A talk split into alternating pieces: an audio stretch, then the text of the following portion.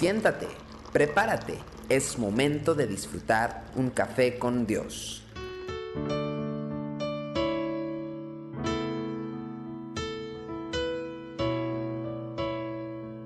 Sean bienvenidos una vez más a Café con Dios. Mateo capítulo 2, versículo 3 al 5 dice, Oyendo esto, el rey Herodes se turbó y toda Jerusalén con él. Y convocados todos los principales sacerdotes y los escribas del pueblo, les preguntó dónde había de nacer el Cristo. Ellos le dijeron, en Belén de Judea, porque así está escrito por el profeta. Estos hombres que llegaron del oriente, unos hombres sabios, conmocionaron la ciudad, conmocionaron a Jerusalén, pero ellos venían movidos por una revelación de la que ninguna de las figuras importantes de aquella ciudad estaban enterados. Además de esto, hablaban de algo realmente preocupante, el nacimiento de un nuevo rey para los judíos. Alarmado, el rey Herodes buscó quien le explicara lo que estaba pasando y fueron convocados los entendidos de las escrituras. Este incidente en el palacio de Herodes debe servirnos de lección. Los principales sacerdotes y escribas del pueblo no dudaron en proveerle rápidamente la respuesta que necesitaba. Conocían perfectamente la profecía de Miqueas que decía que el Cristo iba a nacer en Belén. Seguramente habían estudiado minuciosamente el texto como es la costumbre de aquellos cuya vida espiritual es vivida mayormente en el plano de lo intelectual. Habrían analizado exhaustivamente las diferentes posibilidades que encerraban la declaración del profeta y hasta es posible que existieran diferentes escuelas de interpretación. Los que decían que iba a nacer en Belén, los que decían que iba a desarrollar su ministerio en Belén, o los que afirmaban que Belén tenía solamente un sentido simbólico que representaba la tribu de la cual saldría el Mesías.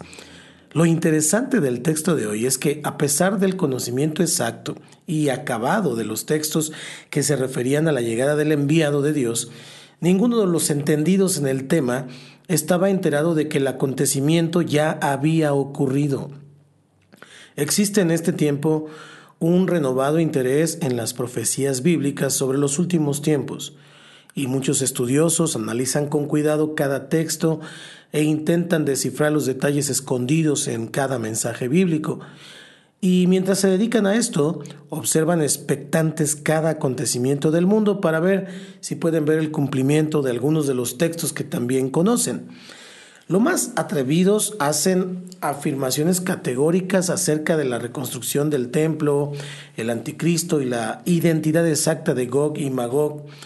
Y al igual que los principales sacerdotes y escribas, Estar distraídos en el análisis de los textos bíblicos les robará la posibilidad de participar realmente de los acontecimientos espirituales a su alrededor. ¿Por qué? Porque es inevitable que de tanto estudio acabemos por dar rienda suelta a nuestra imaginación, elaborando nuestra propia, vamos a llamarle, película de cómo van a ser los acontecimientos finales. El cuadro que construyamos con tanto cuidado será el encargado de producir en nosotros la misma ceguera que no permitirá ver los eventos cuando ocurran. Estaremos buscando lo que creemos haber descubierto en la escritura y descartaremos lo que no se ajuste a esta visión. Fue por esto que los sacerdotes y escribas acabaron dando muerte a Cristo. Sus conceptos de lo que debía ser el Mesías, apoyado en muchos textos del Antiguo Testamento, no les permitían ver al verdadero Cristo, aunque lo tenían delante de sus narices. Para nosotros es bueno saber que las cosas en el mundo espiritual rara vez son como lo que vemos. Nos basta con adorar al Señor con la escasa luz que usted y yo tenemos. Adora al Señor. Busca al Señor, camina con el Señor. Eso es lo más importante. Entrega tu vida a Cristo. Repite conmigo, Señor Jesús, hoy me arrepiento de mis pecados. Yo te abro mi corazón y te recibo como mi Señor y Salvador. Por favor, entra en mi vida y hazme la persona que tú quieres que yo sea. Te lo pido, Padre, en el nombre de Cristo Jesús. Amén. Desde el Centro Cristiano Yautepec y para alientoradio.com, soy su amigo Santiago Guadarrama y esto es Café con Dios. Nos vemos mañana, si Dios quiere. Saludos.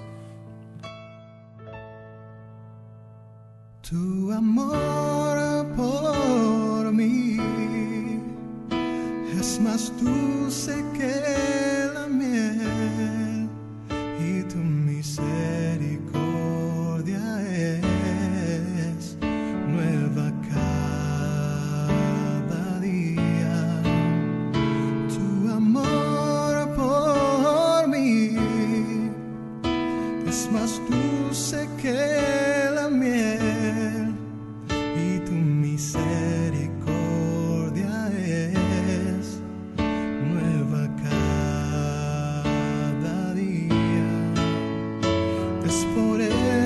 que te alabo, es por eso que te sirvo, es por eso que te doy todo mi amor.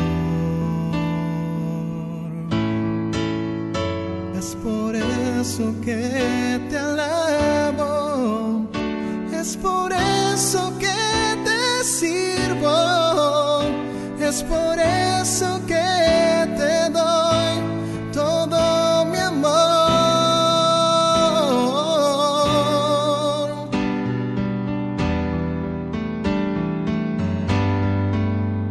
Es por eso que te alabo, es por eso que te sirvo, es por eso